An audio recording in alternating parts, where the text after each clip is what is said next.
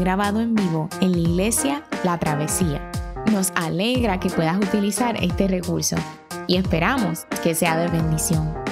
Queremos que sepas que nuestra más profunda convicción que no importando cuán útil sea esta grabación, nunca podrá sustituir la experiencia de pertenecer a una iglesia local. Sería un placer tenerte junto a nosotros en la travesía, pero de no poder ser así, nos gustaría ayudarte a encontrar una congregación donde puedas pertenecer y servir. Una vez más, nos alegra que puedas utilizar este recurso.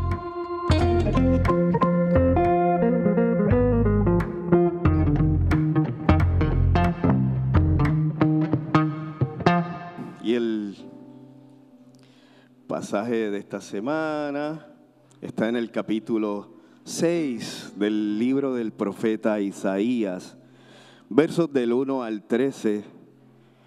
Y así dice la palabra del Señor en el nombre del Padre, del Hijo y del Espíritu Santo. El año de la muerte del rey Usías, vi al Señor excelso y sublime sentado en su trono. Las orlas de su manto llenaban el templo. Por encima de él había serafines, cada uno de los cuales tenía seis alas. Con dos de ellas se cubrían el rostro, con dos se cubrían los pies y con dos volaban. Y se decían el uno al otro, Santo, Santo, Santo es el Señor Todopoderoso. Toda la tierra está llena de su gloria. Al sonido de sus voces se estremecieron los umbrales de las puertas y el templo se llenó de humo. Entonces grité, ay de mí, que estoy perdido. Soy un hombre de labios impuros y vivo en medio de un pueblo de labios blasfemos. Y no obstante, mis ojos han visto al Rey, al Señor Todopoderoso. En ese momento voló hacia mí uno de los serafines. Traía en la mano una brasa que con unas tenazas había tomado del altar. Con ella me tocó los labios y me dijo, mira, esto ha tocado tus labios, tu maldad ha sido borrada y tu pecado perdonado. Entonces oí la voz del Señor que decía, ¿a quién enviaré? ¿Quién irá por nosotros? Y respondí, aquí estoy, envíame a mí. Él dijo, ve y dile a este pueblo, oigan bien, pero no entiendan, miren bien, pero no perciban. Haz insensible el corazón de este pueblo. Embota sus oídos y cierra sus ojos. No sea que vea vean con sus ojos, oiga con sus oídos y entienda con su corazón y se convierta y sea sanado. Entonces exclamé, ¿hasta cuándo, Señor? Y él respondió, hasta que las ciudades queden destruidas y sin habitante alguno, hasta que las casas queden deshabitadas y los campos asolados en ruinas, hasta que el Señor haya enviado lejos a todo su pueblo y el país quede en total abandono. Y si en, si en aún queda en la tierra una décima parte, esta volverá a ser devastada. Pero así como al talar la encina y el roble queda parte del tronco, esa parte es la simiente santa. Esta es la palabra del Señor. Nos podemos sentar, hermanos. Amén. ¿Me escuchan? Es que siento que no me oyen porque tengo... Dios los bendiga mucho, familia. Eh, como dijo José Elías, mi nombre es Jeremy Rivera, pertenezco al...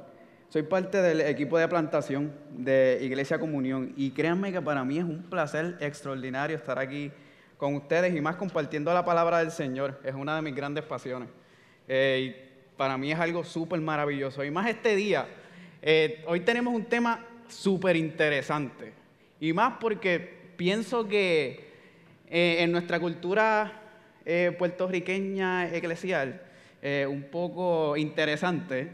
Eh, este tema le hemos dado, le hemos puesto leyes, le hemos puesto definiciones es un poco interesante lo que hemos eh, planteado con este tema y es acerca de la santidad de Dios.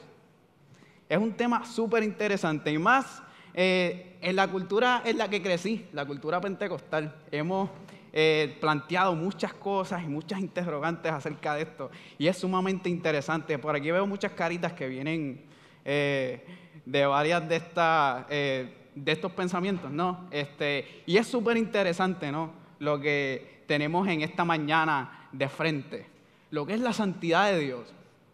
Eh, y para los que no me conocen bien, como dijo José Elías, eh, soy ingeniero de profesión eh, y trabajo en una industria, lo que decimos industrias reguladas, que son las manufacturas.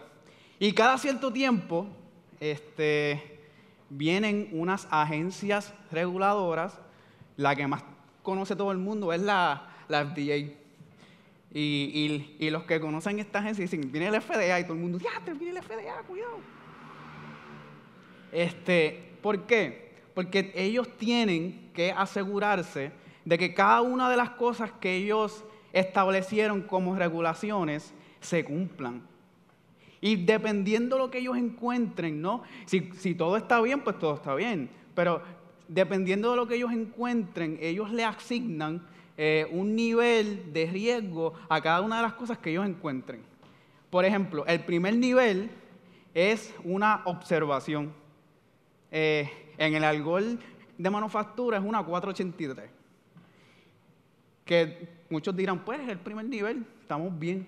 Eh, pero tú dices por ahí, te dieron una 483 y eso es como que, diantre, te dieron una 483, brother está fuerte. Y ese es el primer nivel. Si la cosa está un poquito más complicada, te dan eh, un warning letter. Y si la cosa está fea, te dan un consent degree. Y ahí la cosa se pone complicada. Porque tú tienes que trabajar y manufacturar bajo un consentimiento jurídico. Tú llegas, la compañía llega a un acuerdo con un juez de, en, el que tú tienes que establecer, estas van a ser mis medidas para yo mitigar lo que está pasando, pero el juez te lo tiene que permitir. Ya no estás bregando con la FDA, ahora es con un juez. Y si tú haces las cosas mal, saben que te cierras todo, no vas a manufacturar más nada. Y lo interesante de esto es que estas agencias reguladoras establecen todo para cuidar a las personas de las compañías que manufacturan para cuidar la vida y la salud de las personas. Es una contradicción eh, extraña, ¿no? Vuelvo y lo repito, estas, eh, estas agencias reguladoras tienen que velar porque las compañías que dijeron que iban a, velar por la vida de las personas, en realidad la velen. Y esto es bien interesante, porque estas agencias también son guiadas por personas imperfectas. Que hacen leyes para cuidarnos de ellos mismos. O sea, nosotros hacemos leyes para cuidarnos de nosotros mismos. Ese es el primer plano. Ahora vamos al segundo plano. Está el plano de la majestad y la perfección de Dios.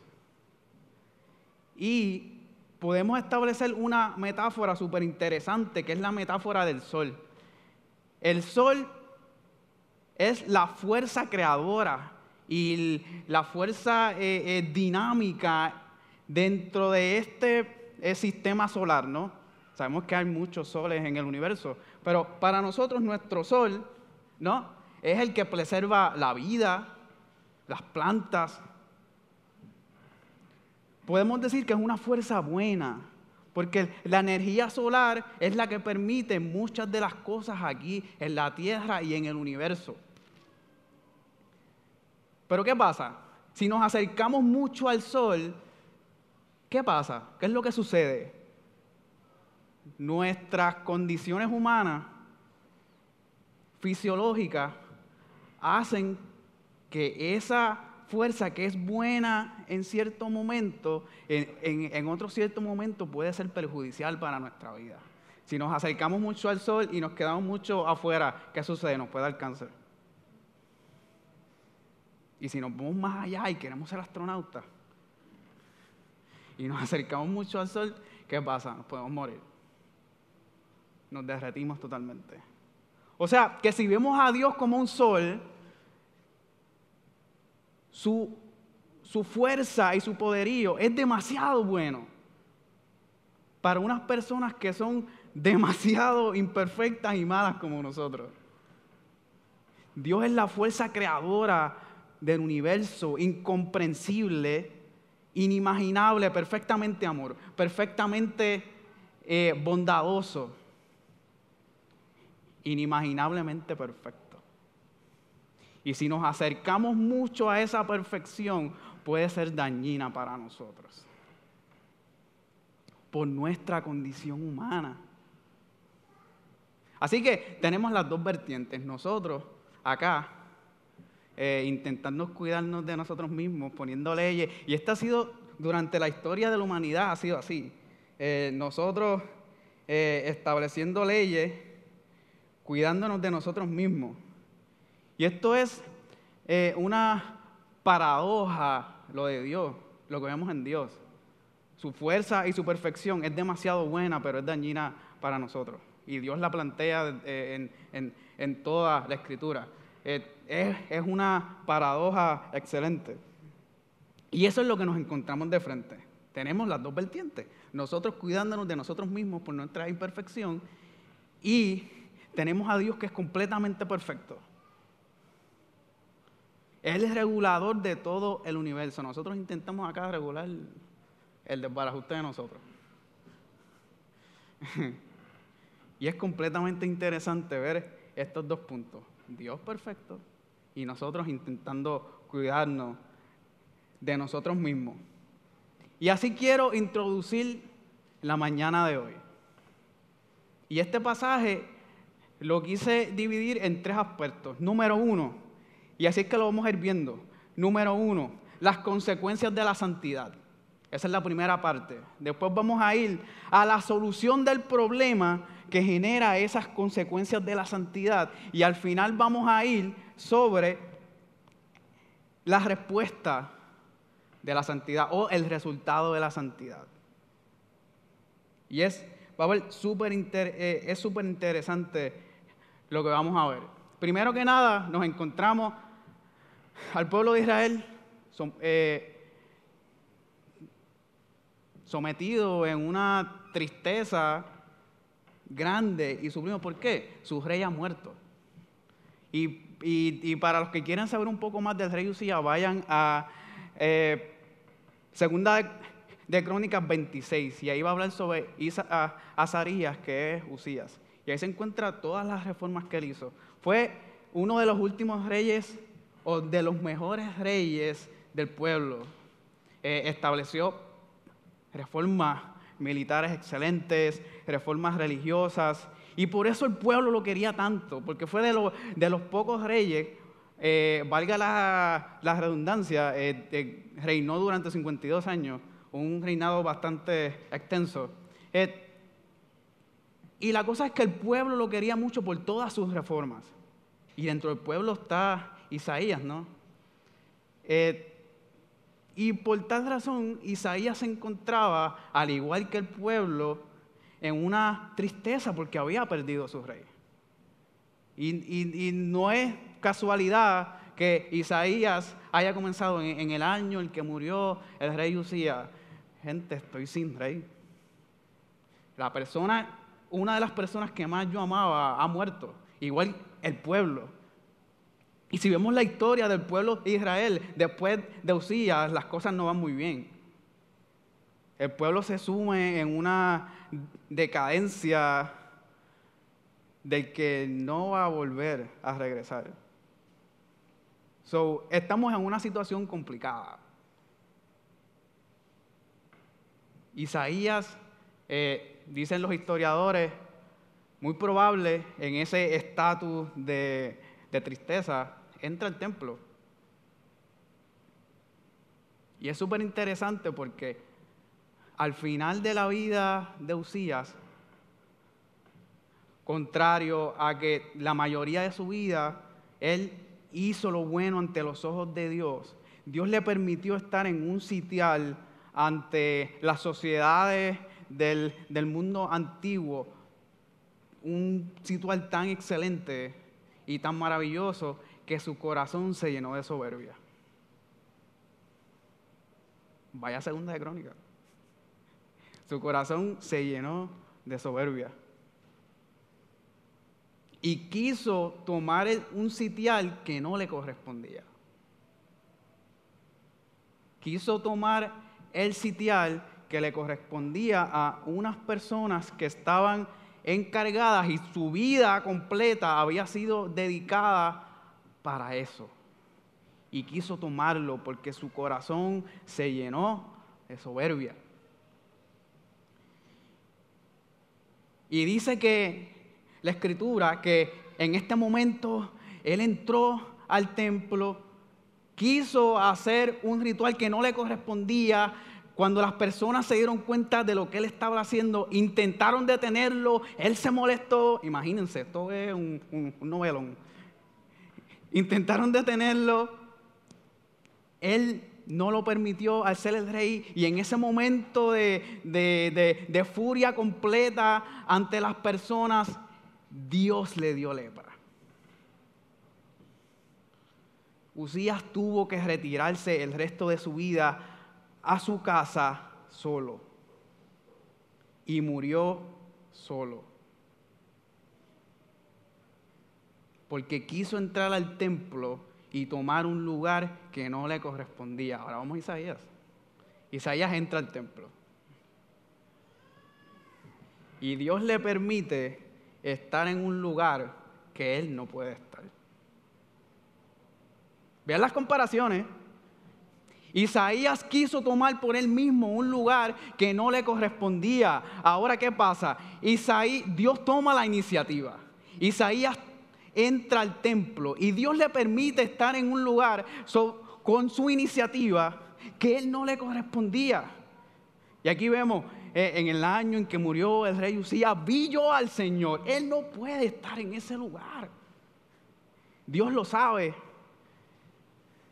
Y una de las cosas en ese magnífico encuentro eh, eh, que estamos presenciando en este momento es que, ¿qué pasa? Los serafines ante la inmensidad de Dios tienen que taparse porque tampoco son dignos de esto. ¿Y qué pasa? Esa escena se llenó de humo. Los teólogos, muchos de los comentaristas dicen que es la misma iniciativa de Dios para que Isaías sepa, tú estás allá y yo estoy acá. Esta cortina de humo es para que tú no, de humo es para que tú no puedas ver lo que está pasando. Isaías sabe lo que está sucediendo en ese momento. Él no puede estar en ese lugar.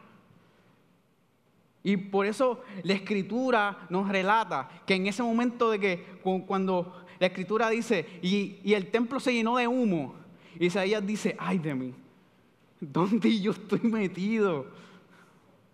Yo no puedo estar aquí. Yo no puedo estar en un lugar que no me corresponde. Y miren, vean las comparaciones de Usías e Isaías. Usías trata de tomar un lugar y aunque durante gran parte de su vida fue una persona que siguió la voluntad de Dios, la soberbia lo llevó por otro camino. En este caso, de Isaías es completamente diferente. Isaías no quiso estar en ese lugar, pero Dios tomó la iniciativa de llevarlo a ese lugar. Y es partícipe de esto. Dios sabe también que él no puede estar ahí. Isaías sabe que él no puede estar ahí. Y aquí se da algo maravilloso. Isaías queda atónito, queda perplejo ante la inmensidad de Dios eh, R.C. Sproul le llama esto, y no es para menos, le llama el trauma de la santidad. Él queda traumatizado ante la inmensidad de Dios, ante la perfección de Dios. Otro teólogo alemán llamado Rudolf Otto en, su, en una de sus obras llamada La idea de lo sagrado, define fuertemente eh, esta presencia o esta imagen como lo luminoso. Y lo que él quiere describir con esto es eh, que en el mundo hay ese algo, esa inmensidad, ese, ese, ese gran, esa gran fuerza indescriptible que corre, él, él, dice, corre como el mercurio por las venas de la, de la creación. Es algo indescriptible que ninguno de nosotros puede describir. Es como, como describir lo indescriptible, como si no se hubieran eh, inventado palabras para eso. Y él dice que cuando la humanidad queda de frente a eso indescriptible, no hay forma de que pueda recuperarse. Dice, el hombre que es confrontado así queda derrumbado y desbordado y solo puede temblar y quedar en silencio. Ahora vean lo que tenemos de frente. Isaías queda perplejo ante la inmensidad, lo grande, lo maravilloso de Dios y no puede responder. Yo no sé eh, si ustedes han tenido eh, este evento, por decirlo así. Eh, a veces yo estoy durmiendo y, de momento estoy soñando que me estoy cayendo, que me estoy cayendo, que me estoy cayendo, que me estoy cayendo, que me estoy cayendo. Y entonces cuando llego al final no puedo moverme. Yo me imagino eso, hermano. Yo me imagino eso. En ese momento, él quiere hacer algo, él, él necesita hacer algo, pero no puede. No puede moverse, ni un pelo. Siente esa sensación de impotencia ante algo inimaginable, es indescriptible. Calvino también diría, los hombres nunca experimentan el sentido de su pobreza con tanta intensidad como cuando se ven comparados con la majestad de Dios. Vean esto, nosotros somos el hombre, somos tan imperfectos que cuando nos comparamos con la inmensidad de Dios hay una brecha tan grande que es indescriptible, es incomparable. Y cuando vemos esto en nuestra vida, eh, esto nos debe preocupar. A veces vivimos bajo la incógnita y bajo el eslogan, es que yo no soy perfecto, mano y vivimos nuestra vida excusando nuestras imperfecciones con el hecho de que yo es que yo no soy perfecto. Y busco a personas o buscamos a personas que, que, se comporten peor que yo para justificar mis propias imperfecciones. Y así pasamos nuestra vida. Por eso nos da miedo y queremos crear leyes para eh, cuidarnos de nosotros mismos. Esa es la historia de la humanidad. Iglesia, nosotros tenemos que reflexionar en esto. El Dios que nos dice, sean santos como yo soy santo. ¿Y cómo yo voy a hacer eso? ¿Cómo yo voy a hacer esto? Y entramos en esta disyuntiva y aquí entra eh, lo que les mencioné en un principio, nuestra, nuestra creatividad como iglesia, a, querer eh, crear una santidad por nosotros mismos, algo que no podemos hacer. Y lamentablemente a, veces entramos en, el dilema que a veces tenemos con la santidad también, perdón, con la... Con la eh, se me fue la palabra, con la salvación. Queremos crear una salvación que es imposible crear por nosotros mismos. Queremos ser salvos y santos por nosotros mismos y empezamos a crear leyes y empezamos a crear rituales. Es que Dios me manda a, hacer, a, mantener mi salvación y Dios, me, y, Dios me envía a yo crear, a ser santo. Pues yo tengo que hacer esto, me tengo que vestir de esta manera, tengo que hacer esto porque así yo lo puedo hacer. Cuando vemos a Isaías aquí que no puede hacer nada. Cuando nos encontramos a un Isaías frente a la santidad de Dios y no puede hacer absolutamente nada. Y nosotros vivimos nuestra vida intentando hacer algo por nosotros mismos. Yo imagino a Dios mirándote, hijo.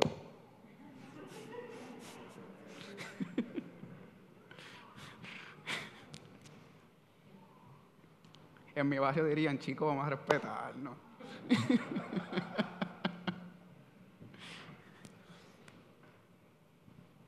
Y es porque no reconocemos quiénes somos. Nos da miedo acercarnos a Dios. Aquí entra una realidad completa en nuestra vida. Nos da miedo acercarnos a Dios. Y el pastor Coto decía hace, hace unos, unos sermones atrás, nos da miedo que las personas reconozcan quiénes somos porque tenemos miedo de que nos conozcan y no nos amen. Tenemos miedo que cuando vean dentro de nuestro interior nuestra imperfección y todo lo malo que hemos hecho, no nos amen y no nos acepten. Y más con Dios. Tenemos miedo de intimar con Dios y entrar ante su presencia. Y luego hablaremos un poquito más de eso. Porque porque tenemos miedo de que vea nuestra imperfección, porque, sabemos que al acercarnos a Dios más me doy cuenta de lo imperfecto que yo soy, más me doy cuenta de todas las cosas malas que hago todos los días. Vámonos al día a día, no tenemos que irnos muy, muy académicos. Lo que hago con mi hermano, lo que hago con mi familia, cómo me comporto con mis compañeros en el trabajo, en la universidad en la escuela. Todo eso son signos de lo imperfecto que alguien puede ser. Y todos los males que vemos en la vida son símbolos de lo imperfecto que somos. Mientras no nos hayamos visto tal y como Dios nos ve, es improbable que nos sintamos muy perturbados por las condiciones que nos rodean. No nos van a preocupar. Y lo hacemos a propósito. Hemos aprendido a convivir con la falta de santidad. Y hemos llegado a mirarla como lo más natural del mundo. Bueno, podemos decir, no, es que pues, es que como a mí me la enseñaron, por eso era que la veía diferente y nos volvemos a excusar.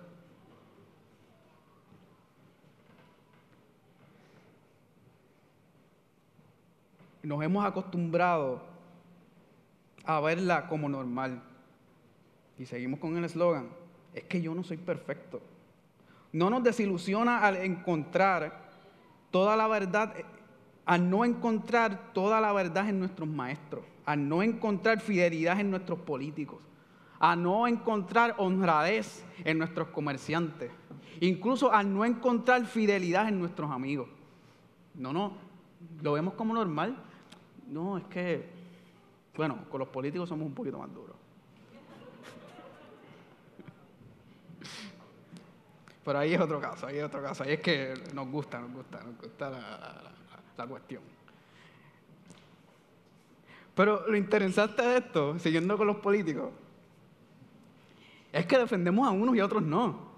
Los que, los que están acorde a mi cosmovisión y a mi, y a mi forma de pensar, no, no, es que tú no, tú no lo entendiste, tú no él, no quiso decir eso. Y excusamos lo, inexcusable. Y permitimos lo, No sé si impermitible es una palabra, pero la cosa es que permitimos cosas que normalmente no vamos a permitir de alguien. Pero como es mi político, pues se lo, dejo pasar. Y seguimos la historia de nunca acabarse. Y todo es porque nos hemos excusado bajo el mantra de que yo no soy perfecto. Lo malo es, iglesia, que, que Dios nos dice, sean santos como yo soy santo.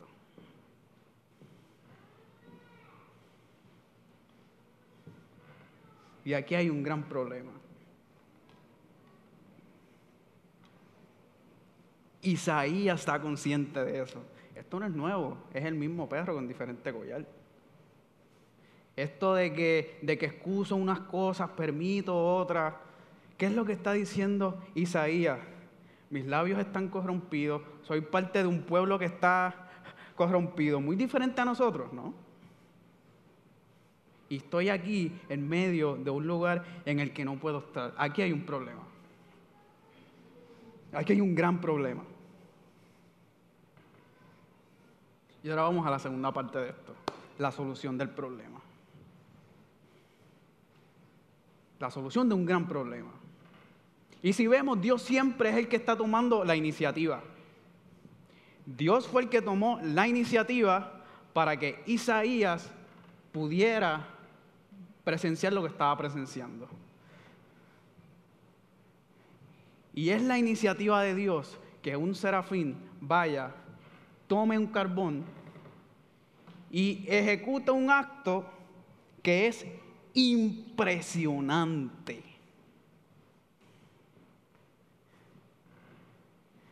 En la Biblia, el concepto del fuego, no me vengan con el versículo de que Dios es fuego consumidor, no estoy hablando de eso. En la Biblia, el contexto de fuego eh, lo que muchas veces quiere decir es, eh, es la acción eh, visible y perceptible de la santidad.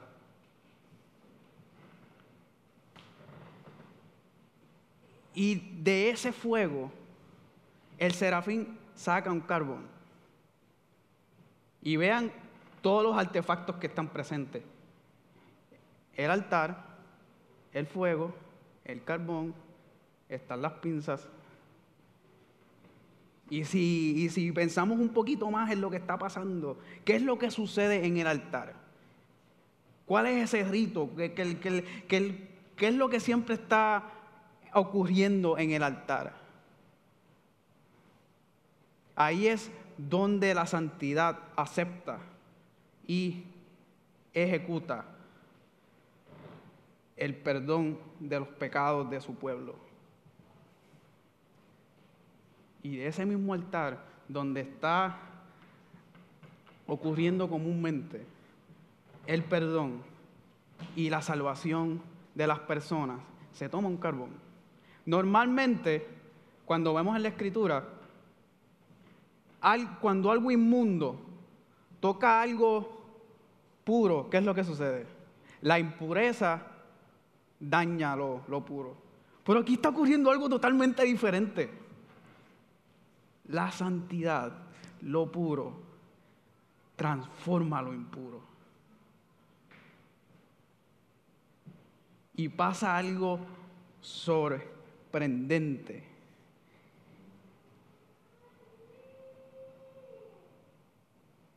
Y dice, he aquí que esto tocó tus labios y es quitada tu culpa y limpio tu, y limpio tu pecado. Esto que te tocó, esto que te tocó, te limpió completamente. O sea que desde ahí Dios, Dios nos está dando un indicio de lo que va a ocurrir luego. Pero pasemos otra vez lo que está sucediendo. Del altar se tomó un carbón. Del altar del sacrificio se tomó un carbón, que no se contaminó con la impureza, sino que traspasó su santidad hacia la impureza y esa impureza fue transformada completamente. Y fue perdonado y fue, y fue limpio. Y eso es lo que luego va a hacer Jesucristo en la cruz por nosotros. O sea, Dios sabía el problema, Dios sabía lo que estaba pasando, Dios sabía que Isaías no podía estar ahí.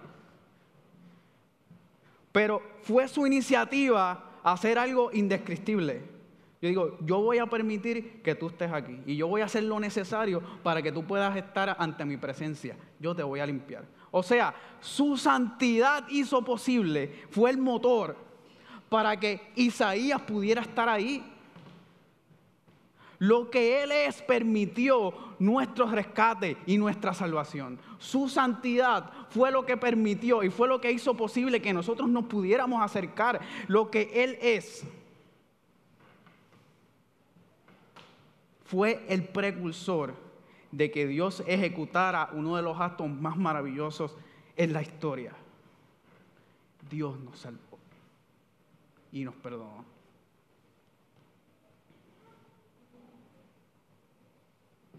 Esa fue la solución al problema, sencilla.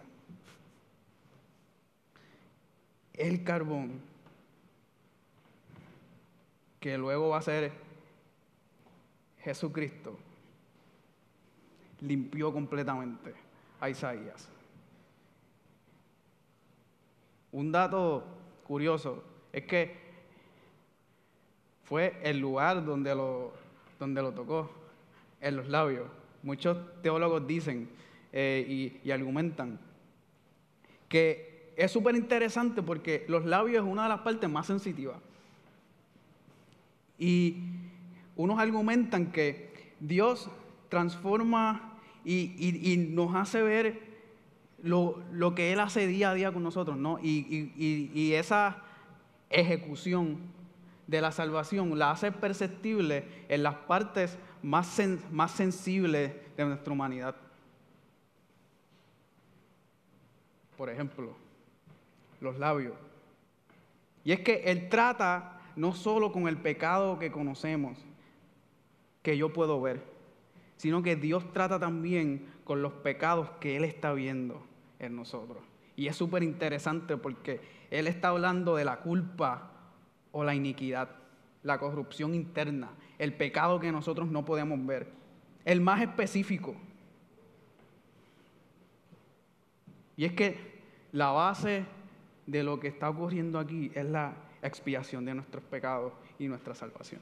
Él está dando a Isaías lo que va a ocurrir en un postre del tiempo. Yo voy a salvarlo. Yo los voy a salvar. Y vamos a la última parte del sermón. El resultado de la santidad.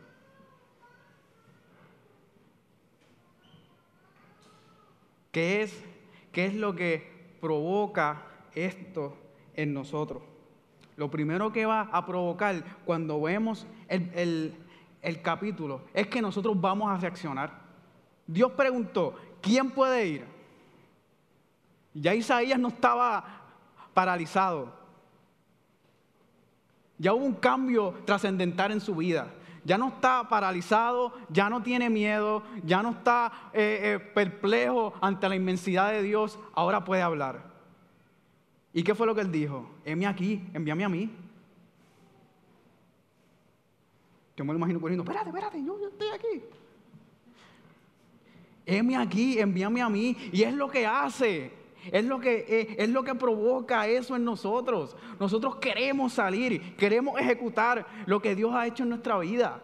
Y eso fue lo que hizo con Isaías. Y luego Dios dice, eh, eh, empieza a jugar con el vocabulario.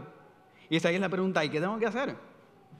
Y él le dice, este, háblales para que no para que no oigan y empieza a jugar con este vocabulario. Y lo interesante es que luego Jesús dice lo mismo.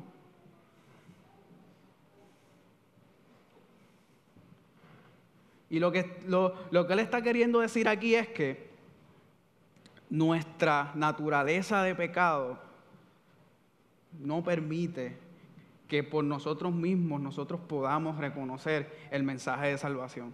Se nos hace imposible. Se nos hace imposible que el ser humano pueda reconocer el mensaje de salvación. El pecado no nos deja.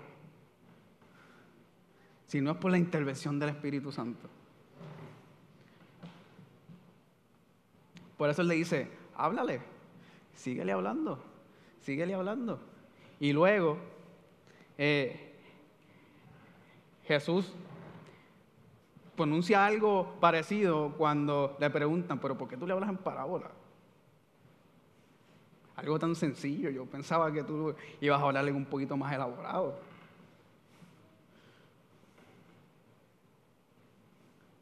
Pero el hilo es el mismo.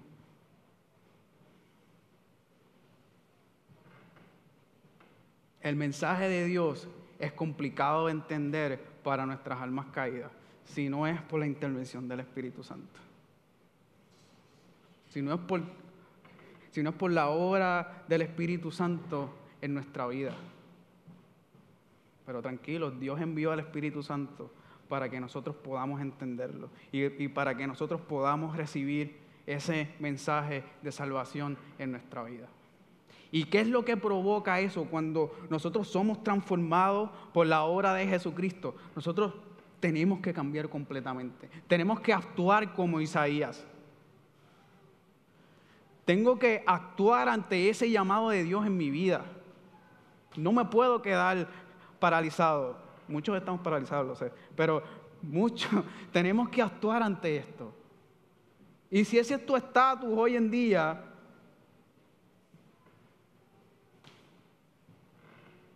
te invito a entrar en esa presencia y esa interacción con Dios y el Espíritu Santo. Señor, ayúdame a yo poder ejecutar lo que ya tú has hecho en mi vida. Ya tú me has salvado, ya tú me has santificado. Porque iglesia, Dios te salvó, Dios te santificó. Pero hay algo bien importante. La materialización de eso es un día a día y se llama el proceso de santificación en nuestra vida. Cada día yo voy eh, materializando ese acto que ya Dios hizo en mi vida y lo voy trabajando y poco a poco voy eh, mejorando mi estatus ante los demás. Voy ejecutando mejor ese acto que que ya Dios hizo en mi vida. Y esto es algo maravilloso porque lo vemos en Jesús y volvemos otra vez a ese acto que hizo el carbón con Isaías. Isaías fue purificado y lo impuro no dañó lo puro.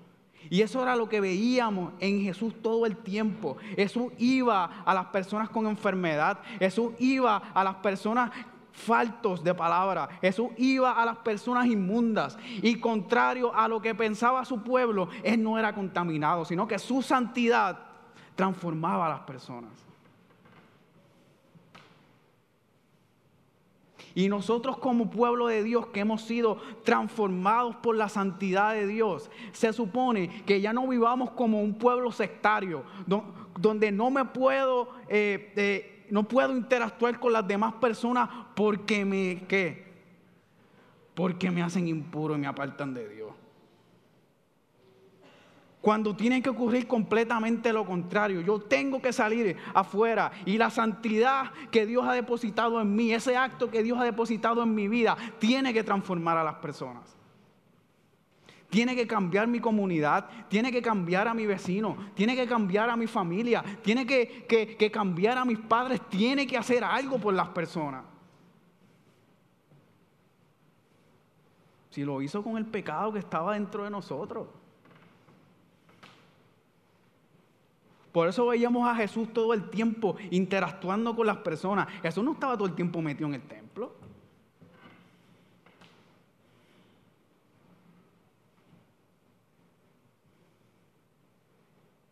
Iglesia, ya nosotros no somos como nuestros hermanos judíos que van a diario al muro de los lamentos simplemente porque quieren estar más cerca del lugar santísimo, de su lugar santísimo. Es lo que les queda, ese muro. Ya Dios abrió el camino. Ya Dios abrió el camino. Ya no, ya no dependemos de un lugar. Ya no dependemos de un sitio. Ya Dios ha, transformado nuestra vida. Ya Dios ha creado el camino para que nosotros podamos ser salvos, para que nosotros podamos ser santos. Ya no tenemos que decirle a la persona, no, tienes que, tienes que hacer esto, tienes que ir acá para tú eh, eh, poder estar cerca de Dios. Ya eso no existe. Ya Dios rompió con eso y el sacrificio de Jesús rompió con eso. Ahora nosotros tenemos que ejecutar esa salvación y esa santidad que Dios ha provocado en nosotros.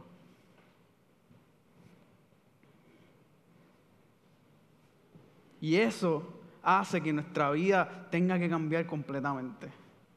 Y perdone que se lo repita nuevamente, pero nuestra santidad tiene que transformar nuestro Puerto Rico. Nuestra santidad tiene que transformar nuestra comunidad. Nosotros como iglesia tenemos que ser portavoces de esto. Y vuelvo y lo repito, no podemos ser un pueblo sectario que eh, usamos como escudo la, la, la definición de santidad que es separado, pero no es separado que me escondo, es separado que soy distinto a los demás. Pero ese, eso distinto tiene que hacer que los demás sean transformados, no esconderme. Yo tengo que provocar eso, yo, yo tengo que ir afuera y tengo que transformar las vidas de las personas por, por lo que Dios ha hecho en mi vida. La santidad de Dios tiene que transformar por medio de nosotros a las personas. Y para concluir, quisiera eh, eh, que fuéramos por las cosas que no son la santidad y lo que sí es santidad. Número uno, no es una perfección reservada para unos pocos. Es una llamada para que para todos, algo infinitamente precioso. Lo que no significa algo raro o extraño, es vocación común para todos los creyentes un hermoso ofrecimiento de Dios a cada hombre y a cada mujer. No es una perfección reservada para los super Esos, eh, esos, eh, esas clasificaciones que nosotros le otorgamos a las cosas, esas cosas no existen. Es algo que Dios ha hecho para cada uno de nosotros. Número dos, no es un camino de falsa espiritualidad que aleja de la plenitud de la vida. Lo que les dije anteriormente. No me convierte en un llanero solitario, donde no me puedo, no puedo interactuar con nadie por miedo a que la impureza de los demás afecte mi santidad. Todo lo contrario. Es plenitud de la naturaleza humana, perfeccionada por la gracia la vida en, abundancia como lo promete Dios. La santidad no puede impedir que yo participe de la vida común, del día a día. La santidad debe hacer que mi día a día transforme a, los que me rodean. Número tres, no es una característica que impone uniformidad sistemática, que trivializa o que expresa rigidez. O sea, no son las leyes que nosotros ponemos creadas por nosotros mismos, intentando alcanzar una santidad que solamente puede caber aquí, en, lo que Jeremy Rivera cree. Eso no es santidad.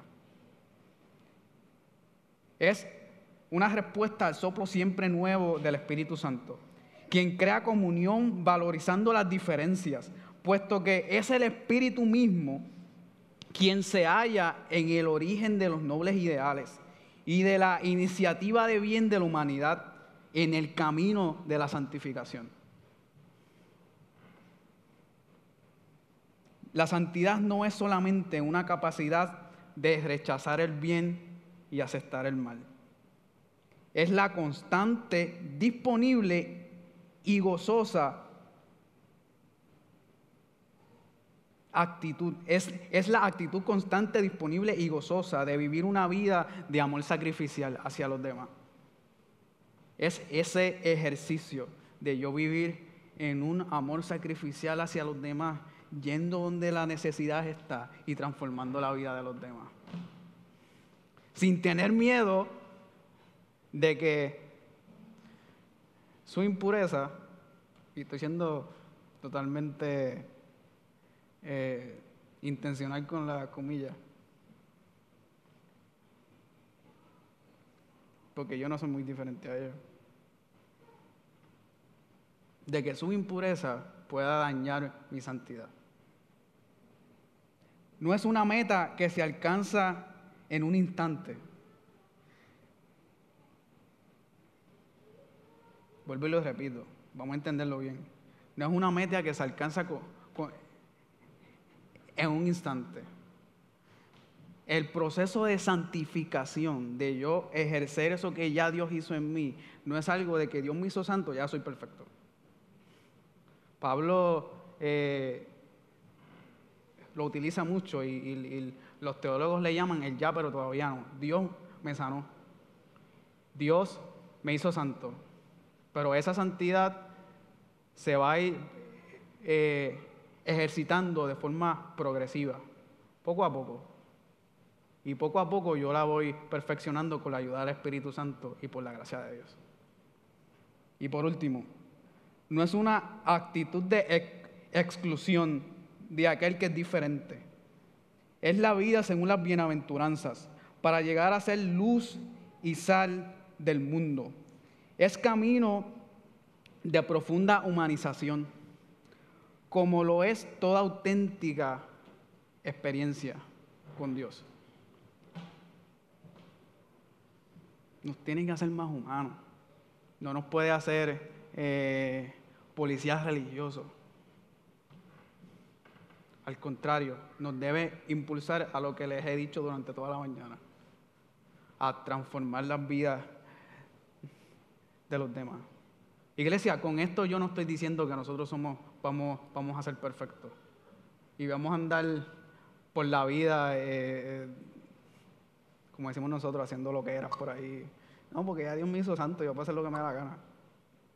Que no es, que no es un símbolo correcto de que Dios me ha transformado. Eh, igual, igual que la salvación. Y vuelvo, insisto, a veces tomamos la santidad igual que la salvación. Quiero obtenerla por mí mismo y es algo que Dios nos da. No es algo que yo puedo obtener por mis propias fuerzas. Y reconociendo quién soy, yo creo que eh, para yo poder, ya para culminar, para yo poder materializar esto, yo tengo que reconocer primero quién soy y que yo necesito la ayuda del Espíritu Santo para hacer eso. Y eso yo lo concibo en intimidad con Dios y reconociendo que todos los días yo necesito el Evangelio. Todos los días. Iglesia, yo también tengo, eh, he cometido muchas cosas que no están bien. Que quizás cosas que, que nos avergonzamos de ellas. Yo creo que todos nosotros hemos pasado por esto. Y que quizás tenemos cosas en nuestra vida que no quisiéramos que mucha gente supiera. Y por eso es que yo necesito el Evangelio todos los días de mi vida. Por eso es que yo necesito el Evangelio y sus misericordias cada mañana. Para yo poder seguir ejercitando lo que Dios ya ha hecho en mí. Me encanta una cita de Agustín y con esto quiero terminar. Él dice, la casa de mi alma está en ruinas, Señor reconstrúyela, oh Señor. Hay cosas en ella que te ofenderán, pero ¿quién puede limpiarla sino tú? Aunque nuestra casa esté en ruinas, aunque estemos pensando, Dios, tú me mandas a ser santo, pero ¿cómo yo voy a hacer eso? ¿Cómo yo voy a hacer eso si constantemente estoy tropezando ante las debilidades que tengo en mi corazón? Vamos todo el tiempo ante la presencia del Señor, cada mañana. Señor, ayúdame a ejercer la santidad que tú has puesto en mí. Y aunque hay cosas que pienso que te van a sorprender de mí y asustar de mí, Dios ya la sabe, pero recompón mi casa. Al fin y al cabo, Él es el único que lo puede hacer. Vamos a ponernos de pie. Vamos a orar.